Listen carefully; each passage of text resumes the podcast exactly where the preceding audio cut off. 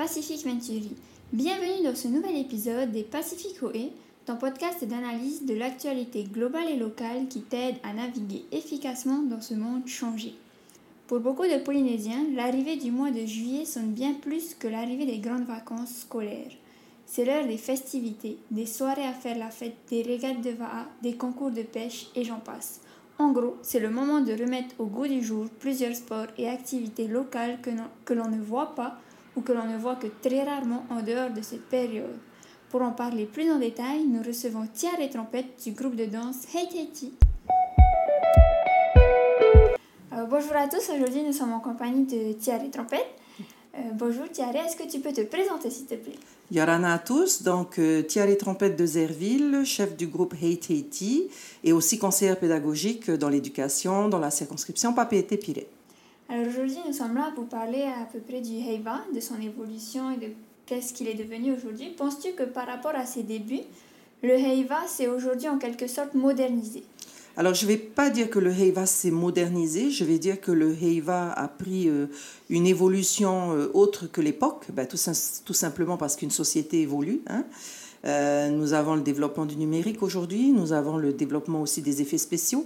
Donc, ce qui fait qu'aujourd'hui, ben, le simple Heiva qu'il y, a, qu'il y a eu dans les années 70 n'est plus le même aujourd'hui. Et donc, on va plus parler d'une évolution que d'une modernisation. D'accord, et du coup, pour continuer un peu sur la lancée, selon toi, comment le Heiva, qui regroupe une grande partie de nos pratiques culturelles autrefois censurées, a-t-il pu autant évoluer et s'épanouir alors que ceux qui composent ce festival étaient autrefois vus comme non conformes aux croyances religieuses? Alors on va dire que la religion a eu beaucoup d'influence à l'époque, hein, puisque euh, les années où les missionnaires sont arrivés et ont interdit euh, la culture, hein, il faut le dire, danse, chant, euh, a été quelque part, on va dire, le stop, l'arrêt net, un arrêt sur image de ce qui se passait. Euh, ce qu'il faut comprendre aujourd'hui, c'est que la religion accepte plus de choses aujourd'hui, euh, que nous sommes aussi dans une ouverture d'esprit et que euh, malgré ce qui s'est passé dans cette période-là, nous avons quand même tenu bon pour maintenir cette culture en vie et notamment de pouvoir, on va dire, la faire vivre et la faire partager. Hein.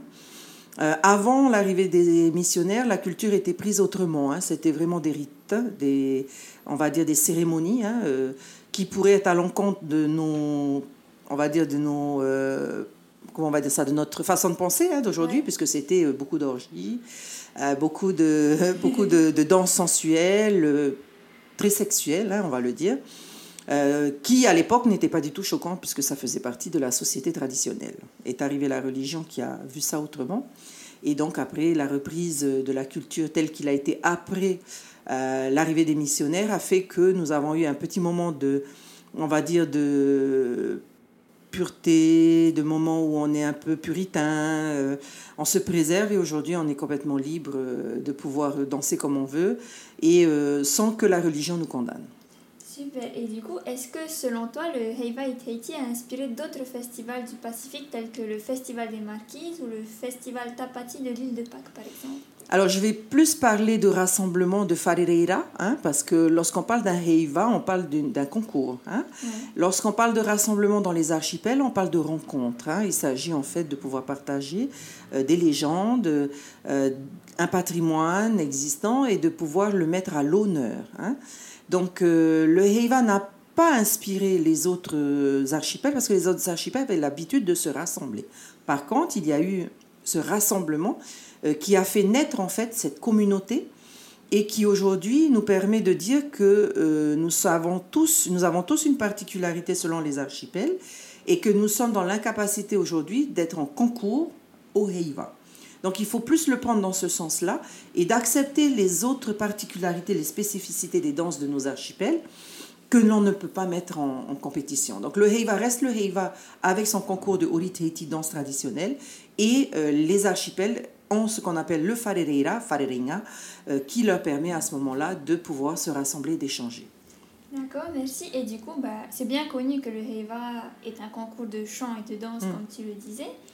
Mais c'est pas que ça, c'est aussi les Tuarumahi, le Heiva, le Heiva et bien d'autres activités. Mm-hmm.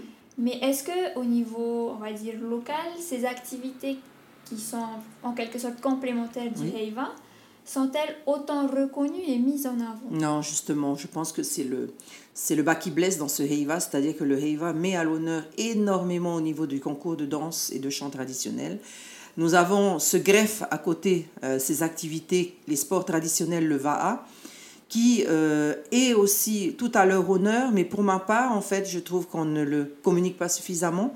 Euh, aujourd'hui, nous avons besoin de plus de visibilité sur le sport traditionnel. Nous avons besoin de créer un festival du Pacifique des sports traditionnels, puisque Tahiti est le berceau aussi hein, euh, de, de, ces activités sportives d'antan. Euh, nous avons besoin d'en faire aussi un zoom réel sur le VAA, parce que le VAA aujourd'hui reste quand même le sport de glisse et de euh, maritime le plus important que nous avons dans notre histoire, au, en plus du surf. Hein. Donc du coup, moi je pense que c'est complémentaire, mais la danse va toujours primer avec le chant. Et donc il faudrait trouver en fait un équilibre parce que comme tout commence en même temps, alors si bien qu'on a euh, la danse qui démarre, le sport traditionnel, euh, l'un après l'autre, l'un sur l'autre, et en fait, je ne sais pas, il faudrait trouver en fait euh, d'un commun accord vraiment un événement fort, une fois tous les deux ans pour le sport traditionnel, et euh, peut-être euh, au niveau du, du VAA, pourquoi ne pas inviter aussi les compétiteurs du Pacifique quoi? Un peu comme euh, Hawaii Kinui. Alors différemment, puisque là, dans une compétition du Heiva VAA, on est vraiment à l'intérieur dans le lagon. Hein, donc oui. euh, Kinui, c'est vraiment... Ouais, Mais le concept de rassembler le Pacifique, surtout le Pacifique, hein, c'est dans ce sens-là qu'il faut le prendre. Ouais. D'accord. Et du coup, bah, pour continuer sur la lancée de ma question, le Heiva, c'est aujourd'hui, il est aujourd'hui connu et réputé par, de par le monde et attire toujours plus de foule. Cependant, comparé à ici, ce n'est qu'une infime partie du Heiva qui s'exportait à l'étranger, donc les chants et les danses. Mhm. N'aurait-il pas mieux valu également exporter une partie, par exemple, des, des sports traditionnels avec les Tuaru Maohi ou du Heiva Rimei dans les Heiva étrangers pour valoriser au mieux notre culture auprès des étrangers? Ah ben, c'est une très bonne question parce que je viens de revenir d'un Heiva qu'on appelle le Heiva San José. Hein, J'ai passé euh, une semaine dans cet événement. Et, euh, et, les artisans sont mis à l'honneur, mais ce sont des artisans, va dire, qui sont euh, libérales, c'est-à-dire des gens qui vont eux-mêmes financer leur voyage avec leurs marchandises et qui se déplacent. Euh, il fut un temps où avant, le pays mettait de l'argent dans cette exportation, on va dire, euh, euh, des artisans, et, et, je trouve que c'est important aujourd'hui de pouvoir être sur tous les, les, toutes les rencontres hein, mm -hmm. culturelles. Mais la difficulté aujourd'hui, je ne pense pas qu'elle est dans l'investissement du départ, mais c'est surtout dans la manière dont on va mettre en lumière ces artisans. Parce que dans un concours où j'ai été euh, invitée euh, comme juge, autour, il y avait des stands. Et du coup, en fait, on est, euh, on est vraiment dans un côté commercial euh, très fort. Hein. C'est business is business. Hein. Ouais. Donc, euh, on n'est vraiment pas dans, la, dans le moment de transmission. Si on veut être comme ce qui se passe actuellement avec le Heiva Rimai, c'est d'avoir des ateliers où on va créer des bijoux, où on va partager une technique ancestrale de tressage, ça, ça vaut le coup de le faire. Parce que du coup, ça marquerait fortement euh, cette richesse qui nous appartient. Oui. Euh, de ne pas avoir peur de transmettre et de ne pas avoir peur de montrer. Alors que lorsqu'on voit des stands où c'est simplement des produits à vendre, quel est l'intérêt finalement? Ouais, parce que là, on est vraiment dans du business. Quoi. Et si on veut être porteur de messages et porteur justement de, de cette richesse que nous possédons, c'est d'offrir après, d'aller plus loin sur les ateliers de confection et d'initiation. D'accord. Ben, merci Thierry, c'était intéressant. Merci, avec plaisir.